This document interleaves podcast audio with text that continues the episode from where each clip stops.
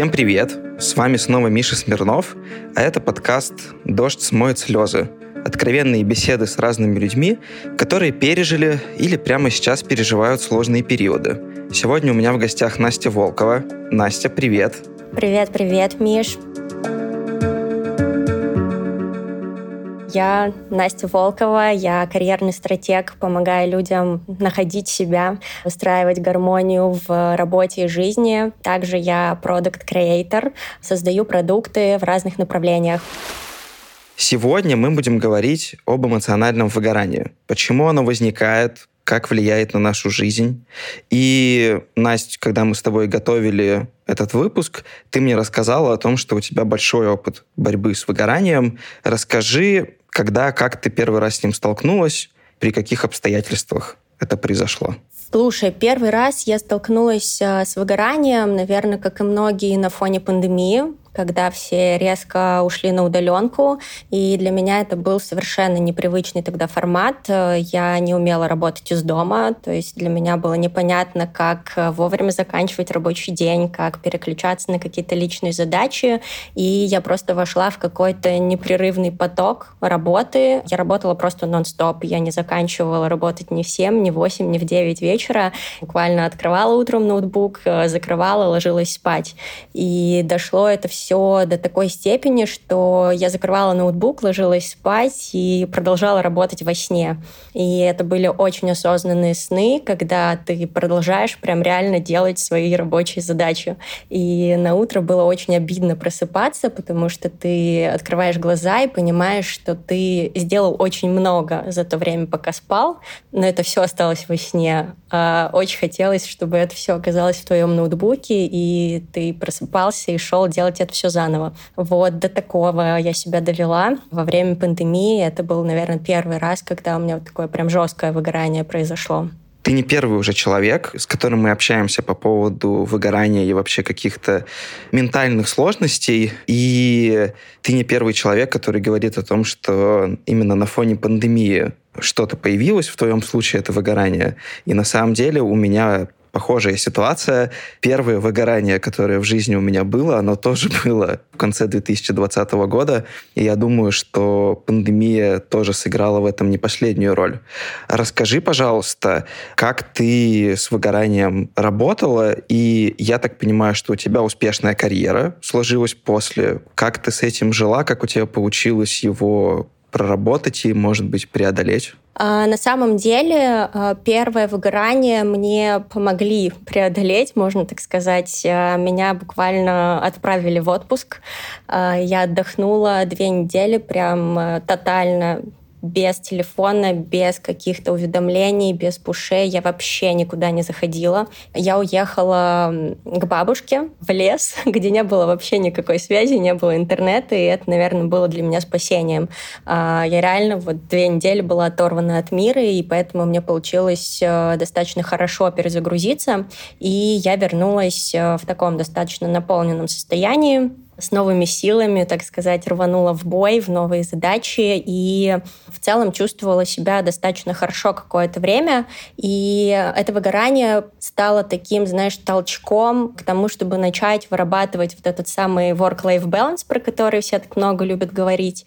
И я тогда начала вот прям, знаешь, пытаться выстраивать э, жесткие границы, больше внимания уделять отдыху, перестраивала как-то подход к своему планированию, графику целом это какое-то время для меня работало, но не могу сказать, что это оказалось эффективно именно в долгосрочной какой-то перспективе. Я скатилась в новое выгорание спустя полгода, наверное, может быть, чуть больше, уже точно не помню. Там уже приходилось э, бороться немножко по-другому. А как думаешь, или, может быть, ты знаешь уже это, отрефлексировала, почему не получилось выстроить э, в итоге work-life balance, почему не, у тебя не получилось разделить четко четко работу и жизнь, и в итоге у тебя выгорание произошло снова? Я думаю, это связано с тем, что того самого work-life balance, ну вот именно в привычном понимании этого слова его не существует. Ну, то есть это некая иллюзия, это утопия. И если мы говорим про баланс, э, баланс подразумевает э, некое, знаешь, уравновешивание частей, которые, собственно, балансируют. То есть это значит, что работа должна занимать ровно столько же, сколько занимает твоя личная жизнь. И между ними как будто бы есть какой-то забор, причем такой даже не деревянный, я бы сказала, а каменный, который ты пытаешься выстроить, чтобы, не дай бог, работа не зашла на территорию твоей личной жизни, и твоя личная жизнь, не дай бог, не зашла на территорию твоей работы.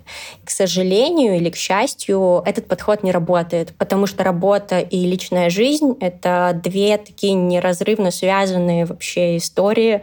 Их нельзя отделить друг от друга. Не знаю, смотрел ты или нет, э, недавно на Netflix выходил фильм «Разделение», и там проводили эксперимент, когда людям встраивали какой-то чип, проводили какую-то операцию, и у них обрывались воспоминания о работе, когда они возвращались в личную жизнь, и наоборот, когда они приходили на работу, они ничего не помнили о том, что происходит с ними в личной жизни. Небольшая сноска. Сериал «Разделение» выпущен не Netflix, а Apple TV+. По-английски сериал называется Severance. Вышел он в прошлом году. Легально его могут посмотреть только подписчики стримингового сервиса от Apple.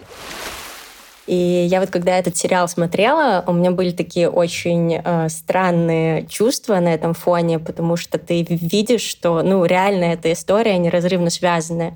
И вот эта история, когда ты пытаешься отделить работу от своей личной жизни, она неэффективная, непродуктивная, и ты в конечном итоге выводишь себя в еще более какое-то плохое состояние. Здесь, наверное, что еще неэффективно, когда ты пытаешься больше вот на эту чашу весов положить э, чего-то в работу, а у тебя автоматом как будто бы должна рушиться личная жизнь. Или наоборот, если вдруг где-то на чаше весов оказалось чуть больше личной жизни, у тебя автоматом что-то должно рушиться в работе. При этом эти чаши весов как будто бы противоречат друг другу, они конкурируют, и э, на фоне этого, мне кажется, это неэффективно. Вторая история — это чувство вины, но эта история такая, знаешь, скорее временная. Я ее прорабатывала с психологом, когда я начала выстраивать, собственно, какие-то границы, когда я начала больше внимания уделять отдыху, добавила обеды в свою жизнь, перестала работать после семи. У меня появилось чувство вины перед своими коллегами, ну, потому что, знаешь, ты сидишь обедаешь, а твой коллега работает. Ты такой, блин, а что я обедаю, а он работает? Ну, как-то не по-человечески, что ли. А, и то же самое, когда ты закрываешь ноутбук ноутбук вечером. Ты закрыл, а твой коллега не закрыл, и ты испытываешь чувство вины. Как так? Вот почему я себе это позволил, а вот кто-то другой продолжает работать. Но эта история на самом деле в терапии достаточно неплохо у меня и быстро проработалась. То есть сейчас чувство вины за такие истории я не испытываю. То есть э, work-life balance не сработал. А что в итоге сработало? То есть вот ты поняла, что четкое разделение на жизнь в работе и жизнь после работы, оно в твоем случае не подходит, это неэффективно, это не работает.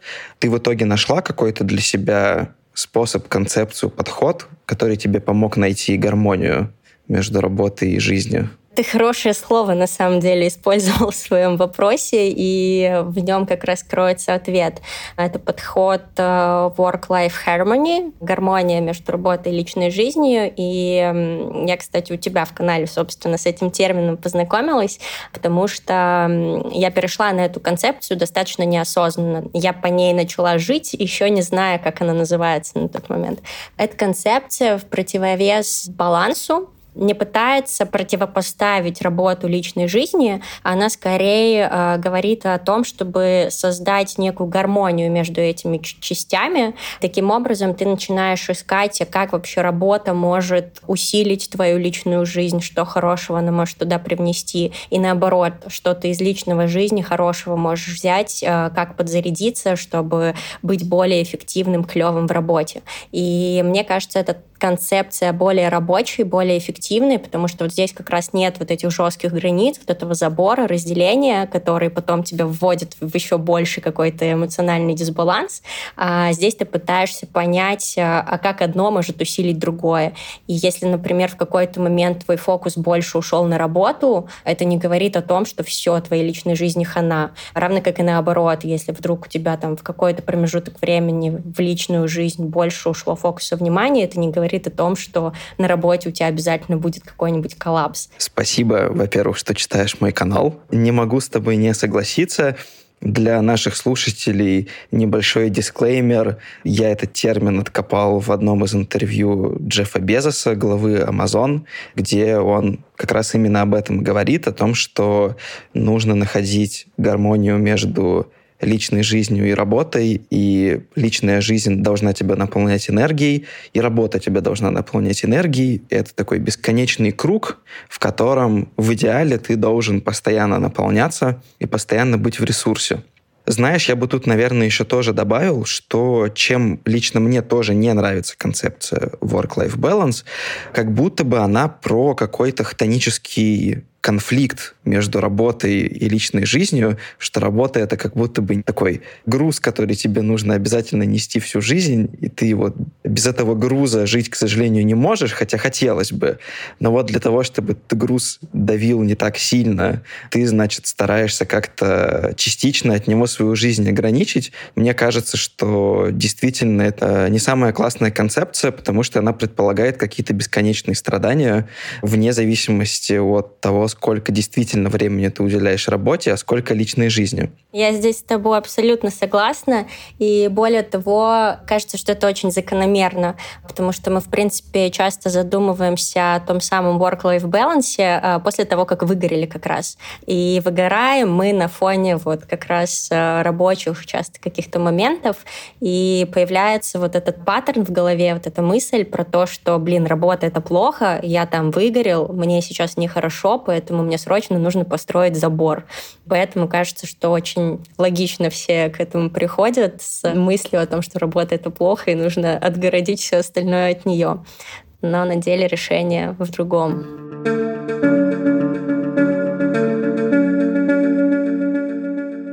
Как ты вообще себя чувствовала когда ты была выгоревшей, и как ты, в принципе, поняла, что ты выгорела? Потому что очень сейчас много все говорят про выгорание, и в основном выгорание описывают такими научными терминами, знаешь, там, снижение внимательности, например, или понижение когнитивных способностей временно и так далее.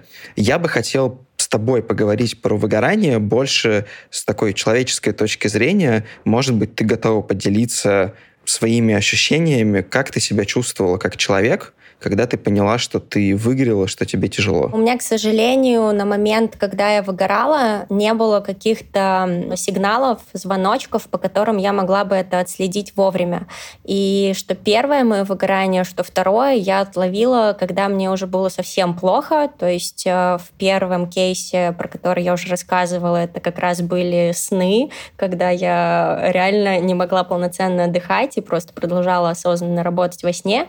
Второе мое выгорание выгорание, которое как раз где-то через полгода, наверное, произошло, оно было еще жестче, наверное. У меня прям через тело это все проявлялось. У меня была аллергия в прямом смысле. А, у меня никогда не было ни на что аллергии, но тут у меня прям физически было раздражение, когда я начинала, например, открывать ноутбук, э, приступать к каким-то задачам. Плюс э, иногда у меня накатывали слезы. Вот, иногда я прям приходила, и у меня градом, просто каким-то невероятным потоком начинала литься из глаз. И мне тогда было максимально стрёмно от этих чувств, ну, потому что, знаешь, э, ходила вот эта э, мысль э, по интернетам и вообще, в принципе, как-то в инфополе, что выгорают обычно на нелюбимой работе. И мне казалось это таким страшным на тот момент осознанием, что вот я испытываю такие чувства, и я такая, блин, не может такого быть. Я же ну, всегда занималась тем, что я люблю. А я всегда работала в клевой компании. У меня клевая команда. Как вообще это могло произойти со мной? Уже спустя какое-то время я узнала, когда начала вообще, в принципе, в этой теме копаться, что выгорание — это на самом деле, если понять его природу, это вполне закономерный нормальный процесс для человека, который реально любит свою работу, который работает там, где ему нравится, в компании клевых людей, э, можно тоже выгореть.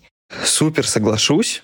Кстати, я тоже проходил через историю со снами про работу.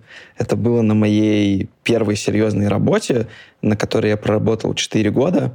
Собственно, поэтому выгорел, и мне как раз вот в 2020 году тоже снились сны, и я вообще достаточно тяжело выходил из этого состояния, то есть э, я тоже, как и ты, отследил это только когда мне было уже совсем плохо, и мне было плохо физически, мне супер тяжело давалась работа, там даже 4-5 часов в день. Я буквально после этого без сил падал на кровать, и у меня было ощущение, что я сейчас умру. Фактически. Это было прям очень-очень плохо. На самом деле то, что мне помогло, это смена работы. При том, что я не могу сказать, что я работал где-то в ужасном месте. Первая работа мне очень много дала с профессиональной точки зрения. Я многим людям с ней благодарен очень сильно. Но я как-то понял, что для меня единственная возможность как-то эту ситуацию переломить, это будет уйти и заняться чем-то новым. Насколько я понимаю, у тебя тоже есть этот опыт. Можешь им тоже поделиться и рассказать, как у тебя это получилось? А, слушай, у меня изначально была задумка уйти и отдохнуть, прям так, знаешь, полноценно несколько месяцев без работы, без э, каких-то проектов. Но я думаю, к счастью, я попала в другую компанию, у меня произошел просто какой-то невероятный эмоциональный матч, и я просто не могла от этого отказаться. На самом деле было клево.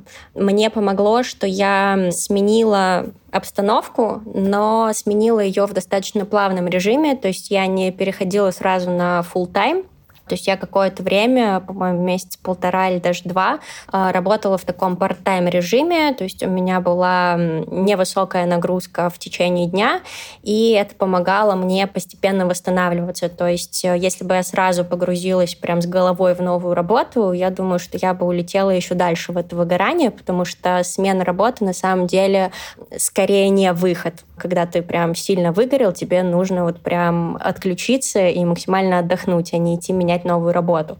Можем даже, наверное, позже поговорить про природу выгорания. И меня спас плавный переход, когда я постепенно погружалась в новую работу, в новый проект, и у меня было достаточно много времени на отдых, на восстановление. В течение этого периода я себя максимально не грузила э, чем-то, ну, таким, знаешь, новым за пределами работы. То есть, вот, да, у меня был новый проект, э, все остальное время я старалась вот, максимально отдыхать, восстанавливаться, никуда не спешить, избавиться от каких-то, знаешь, э, больших новых впечатлений, каких-то подобных эмоциональных штук, штук.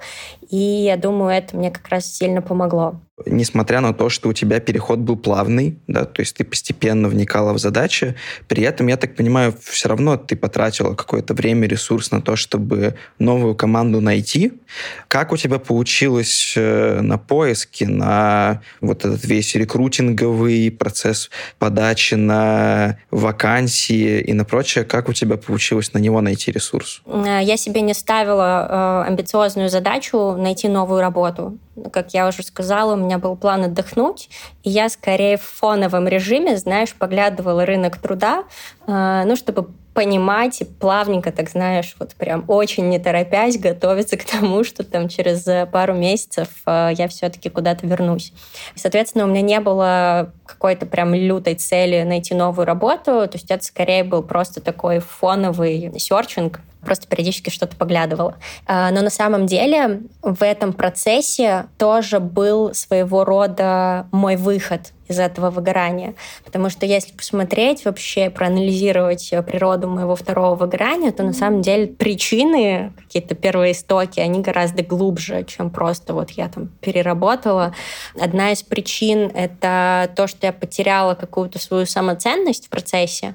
И сам вот этот процесс того, что я возвращалась на рынок труда, позволил мне увидеть вновь свою ценность и свою какую-то силу. Во-первых, э, сам факт того, что ты пересобрал свое резюме, отрефлексировал свой опыт и вообще увидел, сколько всего произошло, сколько всего клевого ты сделал, позволили взглянуть на себя через призму, блин, класс, это все я, и ты уже такой, знаешь, на небольшом эмоциональном подъеме, опять же. Во-вторых, ты получаешь какой-то внешний фидбэк, потому что в какой-то момент э, внутреннего вот этого фидбэка становится мало, и даже фидбэка со стороны твоих текущих коллег и твоей текущей команды тоже становится мало, потому потому что, знаешь, вы как будто бы переходите некую грань, и вы уже так много работаете вместе, и тебе кажется, блин, а может быть, они просто говорят, что я классно делаю свою работу, ну, потому что мы уже давно работаем, и как-то там не хочется говорить всяких гадостей, и ты думаешь, блин, а вдруг это все красивая картинка, а на самом деле за ней там стоит что-нибудь вообще другое. И когда ты выходишь на рынок труда и получаешь вот какой-то внешний фидбэк, ты такой видишь, да, все окей, со мной все класс, э, я соответствую каким-то нормам, грейдам и вообще могу что-то делать, говорить в этом мире, становится как-то проще. Такой у меня появился еще вопрос. Вот ты сказала о том, что в идеале нужно либо плавно вникать в новую работу, либо взять себе какой-то отпуск там, на месяц или, может быть, хотя бы на несколько недель и полностью отдохнуть между работами. Но ведь на самом деле очень часто у людей не бывает такой возможности. Просто в силу каких-то финансовых причин, в силу того, что у них есть выбор, да, либо там, оставаться на этой работе, либо переходить на новую сразу же, потому что, условно говоря, новый работодатель не готов дать какой-то перерыв, да, ему хочется, чтобы человек вышел сразу, вот, ну, не потому что обязательно компания токсичная, а просто тоже у них есть какие-то дедлайны и так далее. Как ты думаешь, в этом случае есть ли у человека какой-то шанс наполнить себя ресурсом дополнительным, учитывая, что он, в принципе, уже в той или иной степени выгорел? На самом деле, я понимаю, о чем ты говоришь, потому что, ну, мое выгорание, оно произошло сильно раньше, чем я в итоге ушла и сменила работу. То есть я от момента, когда я поняла, что все, мне нужно сворачиваться и идти на перерывчик произошло, наверное, месяца 3-4, если не больше. И за этот промежуток времени я как раз формировала себе финансовую подушку, на которую я могу условно отдохнуть, спокойно найти новую работу. Причем э, я помню, я себя тогда загнала в достаточно такие жесткие рамки финансовые, то есть я очень сильно урезала свои какие-то расходы. Э, я думала, мне будет тяжело, но на самом деле вот эта мотивация восстановить себя, она была настолько сильной, что мне очень легко это далось. Я прям очень спокойно вот жила на тот кусок бюджета, который я себе выделила. Получается, вот за 4 месяца я сформировала себе эту подушку, и э, плавненько, собственно, вышла из э, предыдущей работы. На самом деле очень важно было простроить себе какой-то план, потому что само вот наличие плана, оно тоже дает тебе, знаешь, немножко спокойствия и дает тебе какую-то обозримую линию финиша. То есть ты понимаешь, что ну, вот это состояние не вечное, и ты в какой-то момент из него ну, все-таки выйдешь. Мне помогал вот этот план в голове, то есть я такая, так, окей, я принимаю решение, что я, например, живу на такой бюджет, мне нужно X месяцев, чтобы подготовиться. А, соответственно, тут я иду разговаривать с руководителем, там через какое-то время я разговариваю со своей командой, через какое-то время я там объявляю всем остальным. И вот знаешь, вот как-то вот эти поинты на моем пути, они очень сильно облегчали само вот это восприятие. И когда я доходила до каждой новой точки своего плана, у меня все больше происходило какое-то ну, вот внутреннее облегчение, что да, вот она линия финиша уже э, близко, уже рядом. Но на самом деле все зависит вот прям супер от человека. Возможно, не все могут, там, знаешь, еще 3-4 месяца дать себе отсрочку для того, чтобы выйти и начать ну, справляться со своим вот этим выгоранием. Я думаю, от двух недель отпуска ни одна компания не умрет. Ну, то есть э, от того, что там тебя две недели, например, подождут на новой работе или там, не знаю, тебе нужно будет завершить дела на старой, э, но это не такой прям, знаешь, космический срок, поэтому кажется, что посильная история, хотя бы две недельки взять себе отдохнуть. А если вдруг э, переход произошел все-таки вот прям сразу в пятницу, закончил на одном э, месте работы, в понедельник вышел на новое, я бы здесь эм, ну, максимально попробовала простроить себе, во-первых, плавный анбординг, не бросаться сразу, знаешь, во все задачи вот прям с головой в омут. Ну, то есть эм, это абсолютно нормальная история, что ты а, какой-то промежуток времени погружаешься в процесс, знакомишься с людьми, изучаешь там документацию, какие-то процессы, документы, схемы и так далее. Ну и, соответственно, давать себе время на отдых по вечерам, на выходных, а, ну, потому что часто у нас есть а, подмена понятий, то, что мы считаем отдыхом, на самом деле таковым не является. А здесь я говорю именно про отдых для психики, вот, потому что когда ты, например, едешь в какое-нибудь э, супер-мега путешествие на выходные, и у тебя там, знаешь, эмоции зашкаливают, ты такой весь на бодряках, на возбуждении, это может казаться классно, и это помогает, там, знаешь, отвлечься, например, с работы на какую-то другую тему, но при этом для психики это не отдых, потому что она на работе находится в таком приподнятом состоянии, когда тебе нужно решать какие-то задачи, и когда ты ее еще нагружаешь, такой, хоп, поехали, посмотрим тут за два дня 10 э, новых мест, э, ну, соответственно, психика будет в шоке. Вот. Ей нужно прям так полноценно, хорошо отдыхать. И это важно не путать, потому что часто есть вот эта подмена. Да, слушай, вот это очень интересно, потому что, во всяком случае, ну, в России это точно, отпуск классным считается только если ты куда-то полетел, желательно подальше. Если ты провел отпуск две недели в деревне у бабушки, ну, это как бы выбор лохов выбор классных ребят — это полететь куда-то, как минимум там на Камчатку, как максимум куда-нибудь на Мальдивы или в Австралию, условно говоря. Чем дальше, тем лучше. Чем это будет ярче и впечатляюще для тебя, тем как будто бы ты должен сильнее отдохнуть, потому что мозг переключается.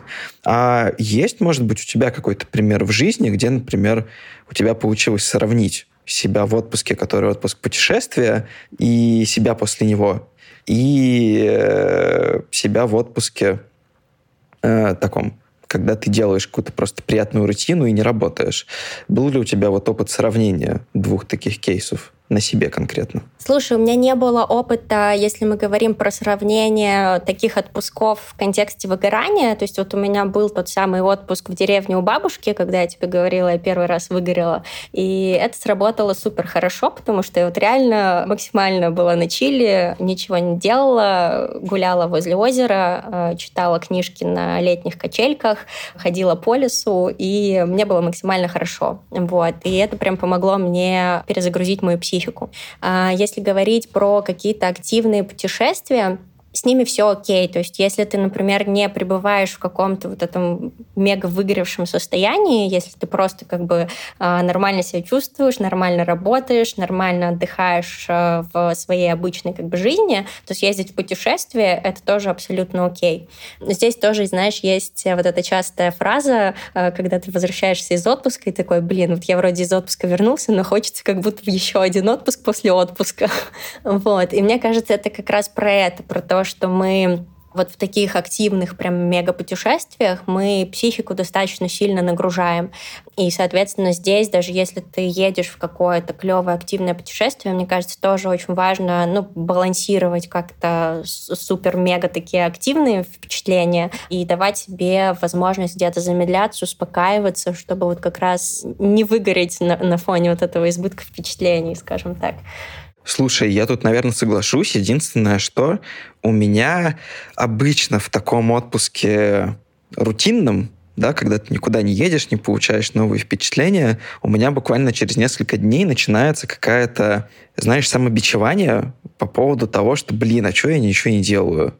Ну, то есть там, книжки почитать, погулять и просто покайфовать, это как-то несерьезно. Нужно развиваться. Если уж ты не путешествуешь, то ты должен что-то делать. Так, а что делать? Научиться это не для отпуска. И, знаешь, начинается какая-то дополнительная, ну, я бы не назвал это, может быть, тревогой, но, наверное, это называется фома, да, когда ты, в общем, у тебя есть ощущение, что ты недостаточно какой-то классный, продуктивный, все вокруг, вот, они супер, запускают по 10 проектов в неделю, а ты, в общем, почему-то просто сидишь на скамейке в парке и читаешь книжку, да кто ты вообще такой, и почему ты решил, что у тебя есть на это время. Поэтому я вот как-то в этом вижу такую еще проблему. Знаешь, что ты, с одной стороны, идешь в рутинный отпуск, но начинаешь себя как-то за это ругать как будто бы. Я тебя на самом деле очень хорошо понимаю. У меня были тоже такие моменты в жизни, когда у меня были такие более, знаешь, размеренные, расслабленные отпуска, и ты такой, блин, вот я не поехал и не увидел какой-нибудь э, клевый водопад или новые красивые горы. Но на самом деле когда ты думаешь не о том, как тебе запустить, там, не знаю, 10 новых проектов и как тебе э, увидеть там за один отпуск вообще максимум всего, что ты можешь увидеть, э, думаешь об управлении э, энергией, неком таком энергообмене в своей жизни, э, становится как будто бы немножко проще. То есть, э, ну, я сейчас, в принципе, знаешь, больше даже думаю не с позиции там управлять своим временем, а вот управлять своей энергией. И мне кажется, что в этом такой, знаешь, клевый рецепт наполненной жизни. Потому что, когда я думаю об энергии, я понимаю, что, окей, я там хочу запустить, как и кто-то, 10 проектов, а, но для того, чтобы мне это сделать, мне нужна энергия. Где я могу ее взять? И, соответственно, ты идешь и берешь эту энергию вот из, из тех же прогулок в парке, из э, какого-нибудь э, посидеть с книжкой и потупить, а, или там просто посидеть у озера, посмотреть на воду. Мне кажется, это очень важная такая история, потому что мы видим, как люди бегут запускать 10 проектов, но мы потом не видим, как эти люди после запуска этих 10 проектов сидят вот и, там, не знаю, как э, я в какое-то время там в выгоревшем состоянии, или как ты тоже говоришь, что у тебя были проблемы со сном и так далее. Мы видим только верхушку айсберга, и, к сожалению, вот эта низина, она остается не в нашем взоре.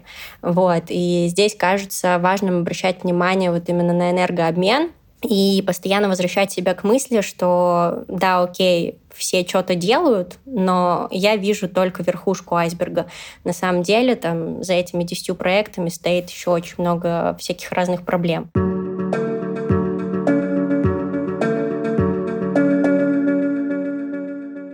Я знаю, что ты ушла из э, работы по найму, работы в компании, в штате, ты ушла на фриланс, и, собственно, сейчас ты работаешь на фрилансе, ты работаешь сама на себя. Расскажи, изменилось ли как-то твое отношение или самоощущение по поводу выгорания после того, как ты стала self-employed? Как вообще у тебя происходил с психологической точки зрения этот процесс в контексте выгорания в том числе? Я не сталкивалась пока с выгоранием именно когда я работаю на фрилансе на себя, но я не думаю, что это исключительно связано с тем, что я вышла из найма. Это скорее связано с тем, что я как раз эм, нашла для себя инструменты и способы все это мониторить, отслеживать и, скажем так, э, предотвращать на ранних стадиях. Просто это произошло произошло относительно незадолго до того, как я вышла из найма. И мне скорее помогает э, история про то, что я научилась управлять своим состоянием. То есть э, меня больше это спасает, а не выход из найма.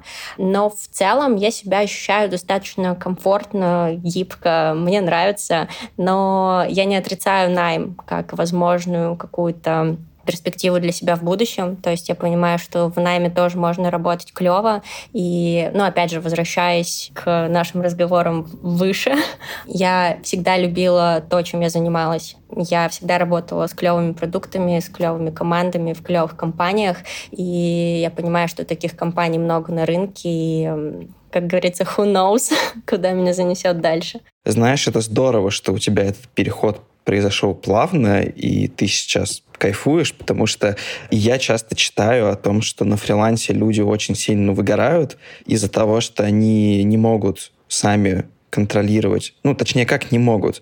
Они могут, но им очень сложно самостоятельно контролировать свою нагрузку, потому что она напрямую привязана к деньгам. То есть, чем меньше ты работаешь, тем меньше ты заработаешь. И, соответственно, есть постоянная гонка за тем, чтобы зарабатывать либо больше, либо выдерживать уровень какой-то, к которому ты привык. И иногда для, того, для поддержания этого уровня человеку в какие-то моменты, в какие-то периоды приходится брать больше работы, чем раньше, и люди очень сильно выгорают, и при этом э, как будто бы, во всяком случае, я такое читал, слышал в таком в публичном пространстве, что часто люди себя чувствуют э, в этом случае на фрилансе загнанными в ловушку, потому что у них совсем остается мало ресурса на то, чтобы выйти да, из фриланса, потому что нужно все равно потратить большое количество времени на то, чтобы найти нужную компанию и так далее, и при этом на то, чтобы быть классным фрилансером, да, делать много и зарабатывать соответственно, соответствующе, у них тоже начинает на это ресурс пропадать. И они там чувствуют себя как будто бы в ловушке, да, такой замкнутый круг получается.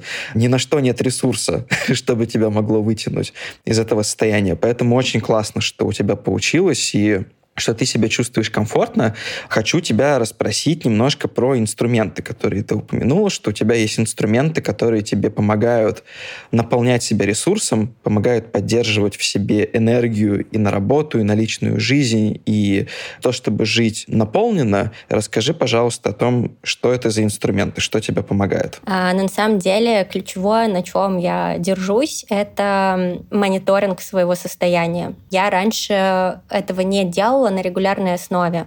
Ну, то есть ты начинаешь задумываться о своем состоянии, как правило, когда уже что-то пошло не так, когда что-то уже сломалось. Ну, то есть это классическая история, мы идем к врачу, а, когда у нас уже что-то болит. При этом хорошо бы ходить к врачу и регулярно, там, знаешь, сдавать анализы, проверяться, чтобы, ну, скажем так, заранее понимать, что что-то потенциально может пойти не так, и предотвратить это еще на старте. И то же самое происходит, по сути, на ментальном уровне. То есть мы идем к психологу, психологу, к психотерапевту, когда у нас, как правило, уже что-то сломалось. И я себе ввела в практику э, мониторить э, свое состояние прямо на ежедневной основе. То есть я прям постоянно задаю себе вопрос, как я себя сейчас чувствую. И у меня есть э, шкала от минус 10 до плюс 10, по которой я себя оцениваю. Вот. И на этой шкале условно там зона минус 3 плюс 3 — это зона какого-то, знаешь, такого спокойного тонуса.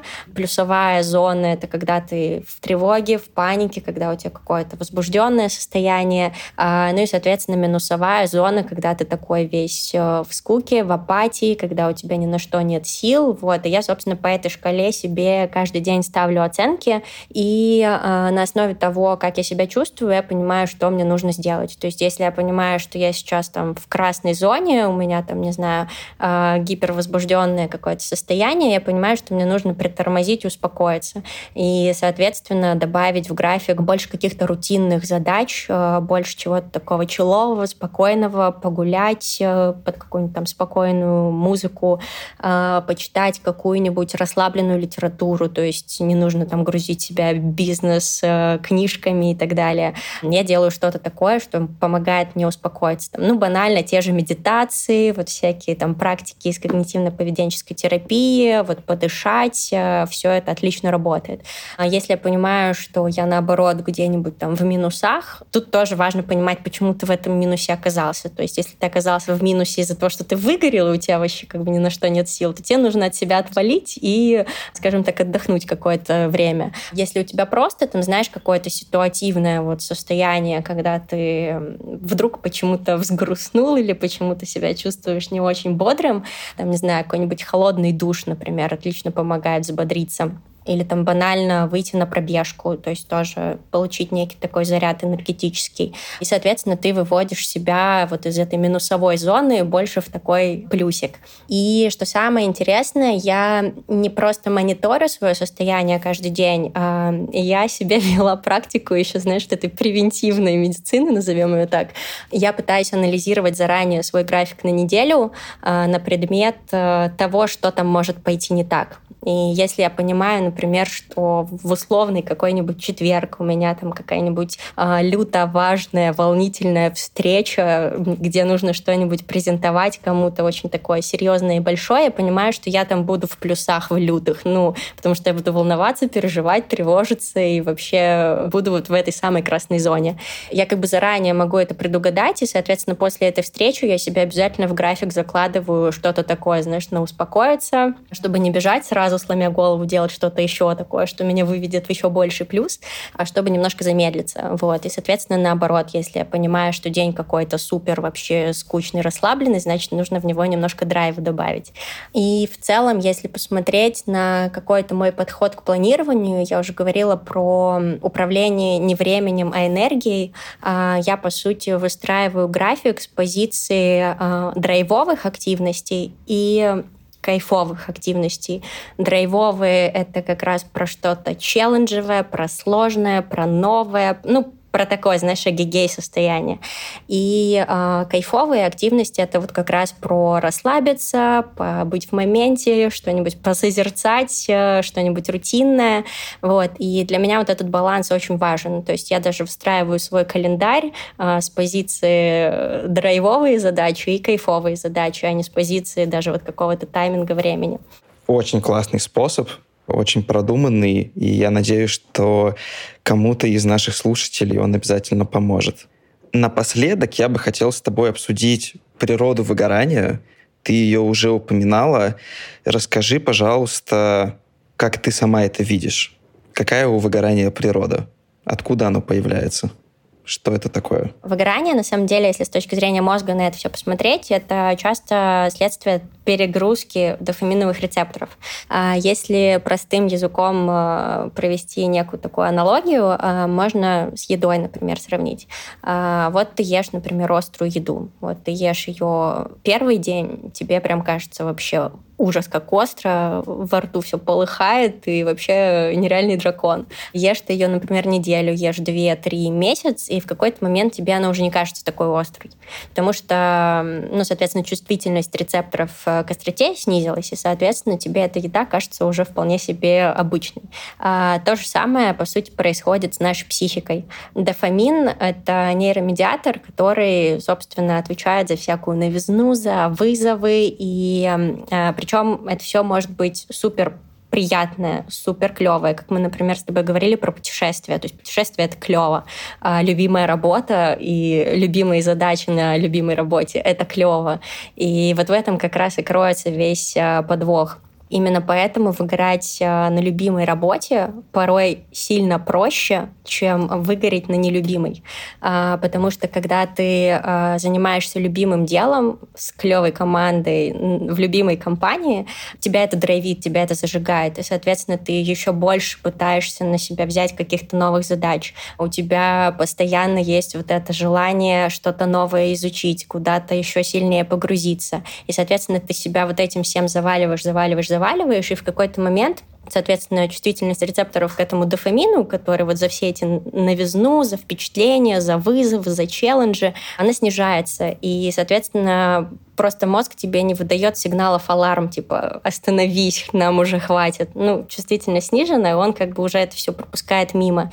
За счет того, что вот этих сигналов аларм нету, в какой-то момент ты очень резко скатываешься в выгорание. На самом деле, часто, если так поанализировать, повспоминать, многие люди не могут вспомнить, почему и как они вообще скатились в выгорание. Ну, то есть потому что это происходит достаточно резко. То есть ты вроде бы занимался тем, что тебе нравится, вроде бы все было так клево, так хорошо, потом резко хоп, и ты в яме. По сути, это связано с тем, что ты себя просто перегрузил, перегрузил свою психику чем-то новым, чем-то челленджевым, и вот как раз в твоем графике условно не хватало вот этого кайфа, вот этих задачек из разряда кайф про отдохнуть, посозерцать, э, перезагрузиться, э, сосредоточиться на моменте, на том, что есть сейчас, ну, условно, вот это я, я в потоке. На самом деле, эта штука очень важная. Я бы здесь, наверное, как раз э, обратила внимание на то, что нужно себя очень вовремя отлавливать на том, не сильно ли много мы взвалили на себя нового, интересного, классного, потому что здесь очень просто вообще скатиться в это выгорание в какой-то момент на раз-два. Именно поэтому выгорать на любимой работе очень даже можно и очень даже нормально. Вот. И случается это сильно чаще, чем у людей, которые на нелюбимой работе работают. Эх, как сложно жить, хочется сказать.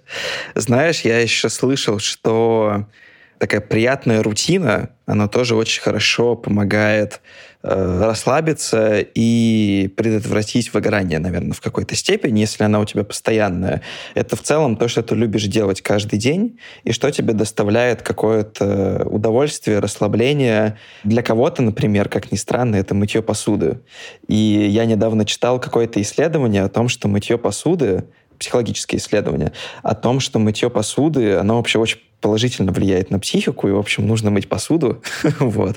И в целом нужно э, не ограничивать себя от каких-то приятных повторяющихся действий, вроде завтрака в кофейне, утренней пробежки, если тебе это нравится, или просто какой-то прогулки, это действительно тоже помогает. В завершении нашего выпуска скажи, что ты можешь порекомендовать людям, которые, может быть, прямо сейчас чувствуют себя выгоревшими, уставшими.